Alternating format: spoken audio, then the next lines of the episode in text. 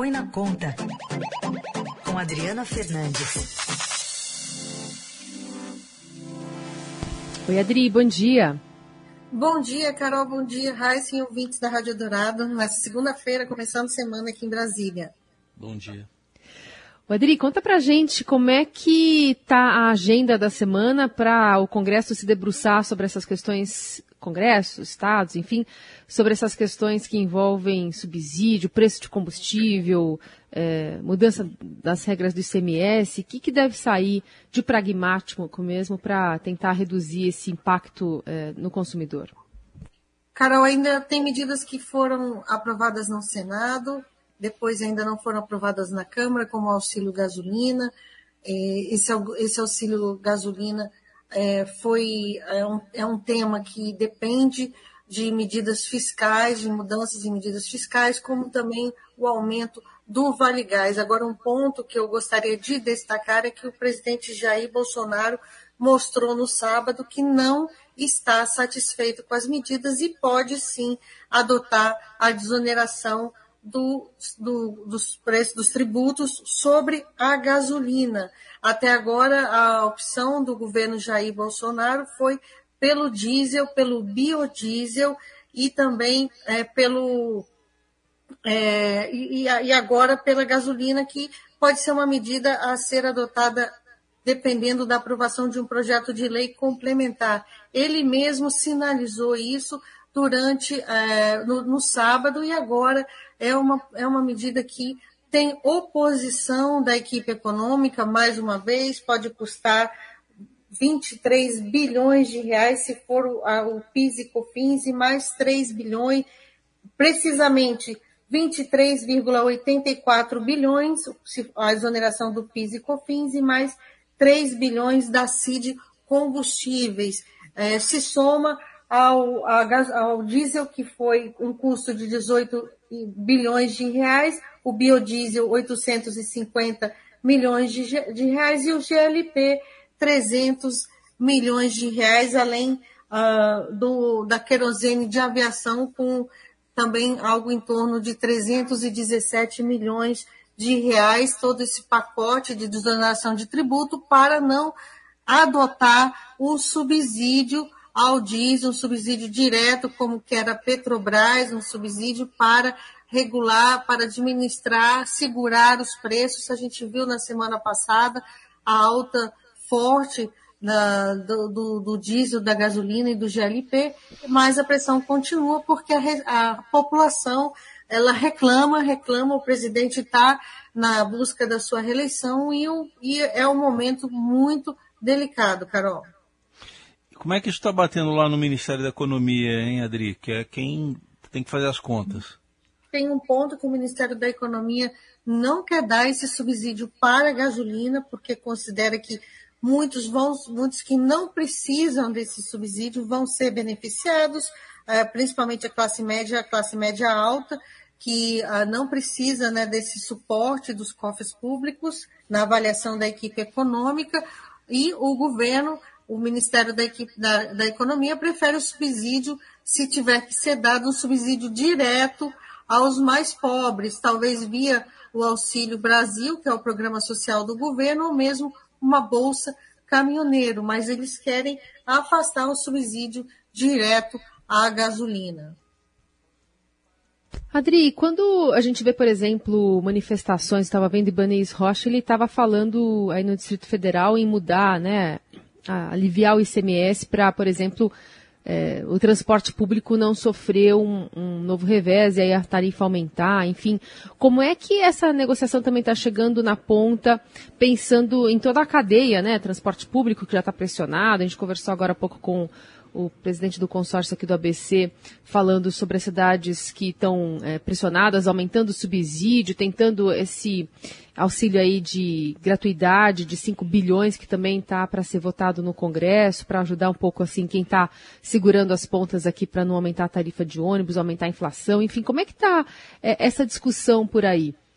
É o lobby das empresas de ônibus, de transporte, né, público, sobretudo é grande, né, para ter esse subsídio direto. Mas eu, eu vejo que a melhor forma de subsidiar é, é um subsídio direto à população mais pobre, a população que está pagando a tarifa e não a empresa, né? não ao transportador, já que esse subsídio pode, na prática, ser, não ser totalmente repassado para o, o, o preço da, do, da passagem de ônibus. Esse é um debate que avança, mas os governadores, como é o caso do governador do Distrito Federal, eles estão pressionados, porque o Congresso aprovou a mudança no ICMS, um primeiro item terá que ser, é, é, terá que ser colocado em prática ainda essa semana, depois que o presidente sancionou, que é o fazer uma, o preço de referência, onde incide o ICMS, com base na média móvel dos últimos cinco anos. Né? Então, dos, cinco, dos, dos, 60, dos últimos 60 meses, cinco anos, isso os governadores não terão como fugir. Uma reunião extraordinária de emergência foi feita na sexta-feira, eles vão regulamentar, agora tem, vão, vão ter que fazer isso essa semana, entre terça, entre hoje e nos próximos dias, terça mais provável, vão ter que mudar esse preço de referência com base nessa, nessa, nesse, nessa média dos últimos 60 dias. Esse preço de referência é um preço que é fixado e sobre o qual incide o ICMS. Outras medidas do projeto, que foi aprovado no Congresso na semana passada, como uma alíquota única, ainda dependem de regulamentação do Conselho é, Nacional de Política Fazendária, que trata do ICMS. Mas os governadores eles não descartam a possibilidade de entrar com uma ação no Supremo Tribunal Federal, mas eles também estão na corda bamba porque a população é crítica né, aos impostos, aos impostos altos uh, cobrados sobre combustíveis e uma parcela desses tributos, o ICMS, é dos governadores e eles têm aí também intenções políticas, muitos deles de se reeleger ou eleger os seus candidatos na eleição logo mais. Então é uma mistura é, explosiva de eleição com preço de combustível, que é um dos preços que mais afetam o bolso dos trabalhadores. Muito bem. Adri, tem essa intenção aí da, da, da economia, né, do Ministério da Economia, de dar o subsídio via é, Auxílio Brasil, né? Mas isso passa também pela legislação eleitoral, né? Isso passa tudo. É, o Heisen, para você ter uma ideia, a, a legislação é tão tênue, porque até mesmo esse Vale Gás que o, o, Congresso aprovou, ainda falta uma votação final, aprovou para duplicar o número de famílias é, beneficiadas pelo Vale Gás de 5,5 milhões para 11 milhões de famílias. Isso também pode ser considerado é, uma medida que não pode ser adotada esse ano. Então, tudo, tudo, um, técnico da equipe econômica me falou, me revelou que até a, redução do IPI, que foi adotada já há alguns, alguns dias pelo ministro da Economia, uma redução de 25% da alíquota do IPI para todos, né, para todos os produtos, independentemente de setor, é, também, é, em última instância, pode ser questionada em ano eleitoral para favorecer o seu, uh, o presidente Jair Bolsonaro. Então, essa caneta do presidente, ela é, ela é uma caneta muito tênue, como também é, claro, o auxílio, o Auxílio Brasil, mas a, Auxílio Brasil, mas a avaliação é de que é mais fácil é, emplacar essa medida do que outras mais diretas. Já Adri, que... queria... Por favor, pode continuar.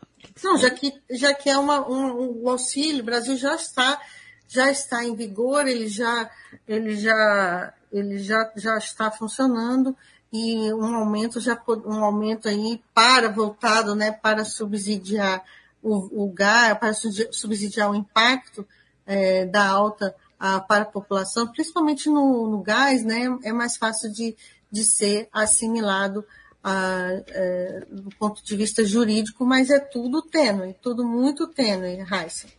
Agora, é, Adri, eu queria te ouvir sobre esse texto, né, publicado no Espaço Aberto do Estadão de hoje, do presidente da Petrobras, Joaquim Silvio Luna, falando sobre a pressa no pré-sal, né? Ele faz uma justificativa sobre, apesar de a gente estar vivendo um momento de transição energética, é, de como é importante agora, com as contas arrumadas, é, se investir na extração do pré-sal, que vai melhorar, né? Coloca como um um, um, cenário em que a disputa por petróleo está muito grande, então se coloca né, o Brasil numa posição de um pouco mais de conforto com a chegada até o pré-sal, com, como isso hum. poderia ser bom para a economia brasileira, o pré-sal ele vai poluir menos, enfim, tem toda uma, uma questão tentando é, justificar a importância de se é, buscar um, um, combustível que polui o ar, mas num momento de, de conflito internacional.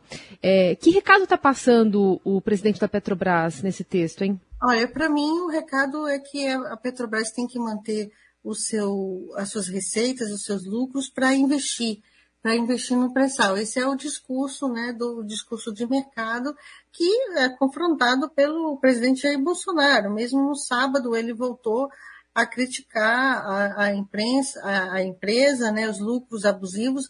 O Lula Silva está é, balançando isso, isso é, ele, tem, ele tem aqui em Brasília, falando, ele tem muito apoio da área militar, né? Tem, não, não, não, não é fácil é, fazer uma mudança de comando da Petrobras, porque ele tem apoio dos militares. É, mas o que, o, o, que eu, o que eu vejo que Luna e Silva, é, Silvio Luna, desculpa, Silvio Luna, ele está buscando mostrar, olha, a empresa não pode, ela tem que manter essa política de preço, de paridade, de preços internacionais, ela não pode perder é, receita, né? ou seja, bancar o, o, um preço mais baixo. A gente viu semana passada, Carol, que teve um debate muito forte em Brasília de fazer um congelamento de preços. Isso tem menos, tem sete dias, tem uma semana, era uma realidade aqui em Brasília, uma realidade que tinha a, simpatia do presidente Jair Bolsonaro de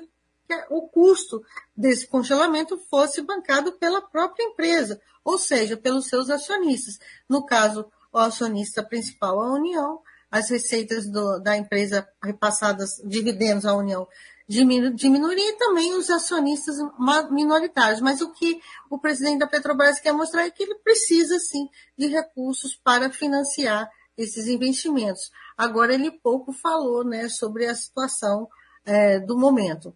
Você não acha, Carol? Ah, então, é exatamente. É, eu acho que é, foi uma, uma posição quando a gente estava tratando da semana passada mesmo, né, sobre essa questão de usar lucro da Petrobras para fazer é, a atenuação do preço, né, para o consumidor final. Foi bem a calhar essa publicação aqui do. Ele do não se posiciona, ele não, não. É, ele não ele mexe não fala, nessa né, questão, né? né? É. Ele não fala sobre o momento atual e sobre, sobretudo, né, a decisão da semana passada da empresa de fazer esse, esse reajuste. Mas o recado está lá. Desculpa, é que com o pré-sal veio primeiro o cacarejo, né? Depois é que o, o veio o ovo. É, ele está aí se, se, defendendo, né, Raíssa? é. Se defendendo porque, é, olha, precisamos de dinheiro para fazer investimento, a é, empresa precisa de dinheiro. É um pouco isso que eu vejo na fala do presidente da, da Petrobras. Muito bem. Essa Adriana Fernandes conosco aqui no Jornal Dourado, abrindo mais uma semana. Obrigada, Adri. Obrigada, obrigada, Raíssa, Carol Tchau. e ouvintes. Até quarta-feira.